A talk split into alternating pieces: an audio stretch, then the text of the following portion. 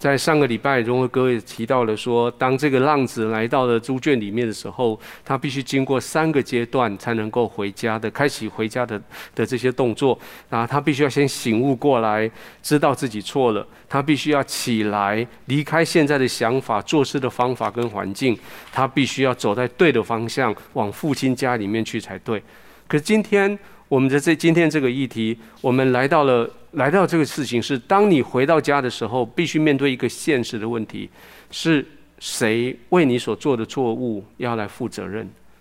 那我们今我们首先提到的是，事实上回家这件事情，大大家都想讲，大家都会讲，但是回家说说简单，但是有很多的困难。那里面的困难包括很多太复杂的人事。那当然，回家的理由是因为你没办法生活下去，或是你那个地方不不如意，必须回家。可是你要回家，你必须要面对的是那那个那个你的受害者，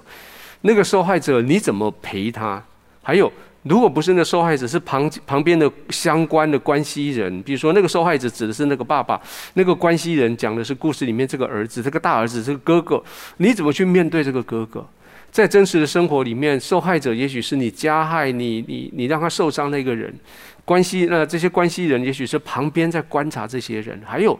还有，还有另外一种你必须面对的人是跟你没有利害关系的一些旁观者，就是我们在故事里面当然就是这些家啊工人啊村子里面的人，但是在我们真实生活里面，确实有很多你的街坊邻居、你的远亲、你的朋友，他们在看。他们不断的想说啊，我我们怎么教小孩啦，等等那些酸言酸语。那真的，我我我们今天花很多的时间谈到的是，我们描述的是回家这件事情为什么会那么的难。而第二件事情会难的理由，是因为，因为就算你回到家了，你还是犯了错误，错误还是得赔啊。那但是你知道错误得赔，但是你不一定赔得起哎。那这是全世界所有的这些刑罚啦，或是法院系统的最主要的问题。你占据了人家的财产，你伤害了别人，你你拿钱出来赔，你被关在监狱里面。可是，可是真的你你真的去赔偿了？你真的把事情完全复原到原来样子的不？呃，赔不起，赔不起。那你想赔，可是你赔不起。那这个小儿子他想赔，可是后来发现他赔不起，所以这个小儿子他他就说：“我我得罪了天，得罪了爸爸，我我不配做你的儿子，我只能做故宫。”他想用他的工作来赔，他甚至想要用一个方法，就是把跟儿跟爸爸把关系打断，然后自己做一个呃跟爸爸没关系的人，用他的苦力来赔。各位，当一个人永远达不成回家的标准的时候，那他。最后他会选择的是，根本我就没有这个家在，我根本就不认不承认我有这个爸爸，我不承认我有这个家。那如果是这样，那我们今天问题还是没有解决。你总是要赔，可是你赔赔不起，那你你又必须要去面对面对这个你必须要回回家的这些事情，那怎么办？今天我们聚会的重点是在第三个点，是这个爸爸这个天赋，他爱你。他不惜代价要把你赎回来，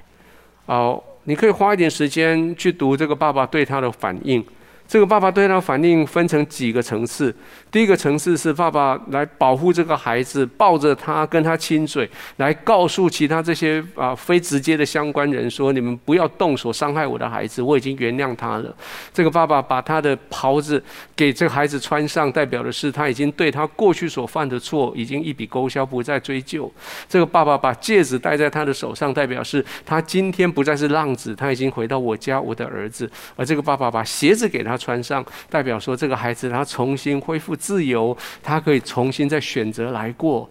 而各位，在今天我们回到这回到上帝的面前的时候，其实你要非常感谢的是，上帝对我们的爱爱到一个程度，甚至在你在你还没有知道上帝在保护你的时候，你在做一些坏事的时候，上帝就已经在保护你。等到你一开始犯错的一刹那，上帝就决定要原谅你。当然，对不起，我不是说你可以自动啊非常快乐去犯罪，反正上帝原谅不，而是你需要知道这个事实。而这个事实是你知道，这个爸爸在孩子出发出门的第一天，这个爸爸就已经开始为他养那一头肥牛犊，准备孩子要回来的那一天，他们要好好的庆祝的那一头牛。所以等到爸爸的看到这孩子回来的时候，爸爸付上所有的代价。而耶稣这个故事里面，事实上这三个动作：穿上袍、戴上戒指、穿啊穿穿上鞋，这个动作，其实它指的是耶稣他在十字架上为我们做的事情。耶稣为了我们付上所有的代价，让我们可以在上帝面前被称为义人。耶稣为了我们在十字架上跟神隔绝，让我们成为神的儿子。耶稣为了我们成为阶下囚，被关在监牢里，使得我们可以得到自由。而最后，我想今天在小组里面，我我我鼓励你在小组里面好好的想这个这个字“独生子”这个意思。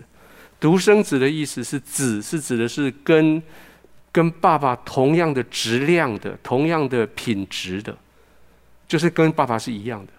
生是从爸爸同一个来源的。而独是只有一个的，所以当我们讲说耶稣是上帝的独生子的时候，我们讲的是耶稣其实他就是上帝他本身。今天我们从创世纪第三章第四节开始讲起，在这一条回家的路上，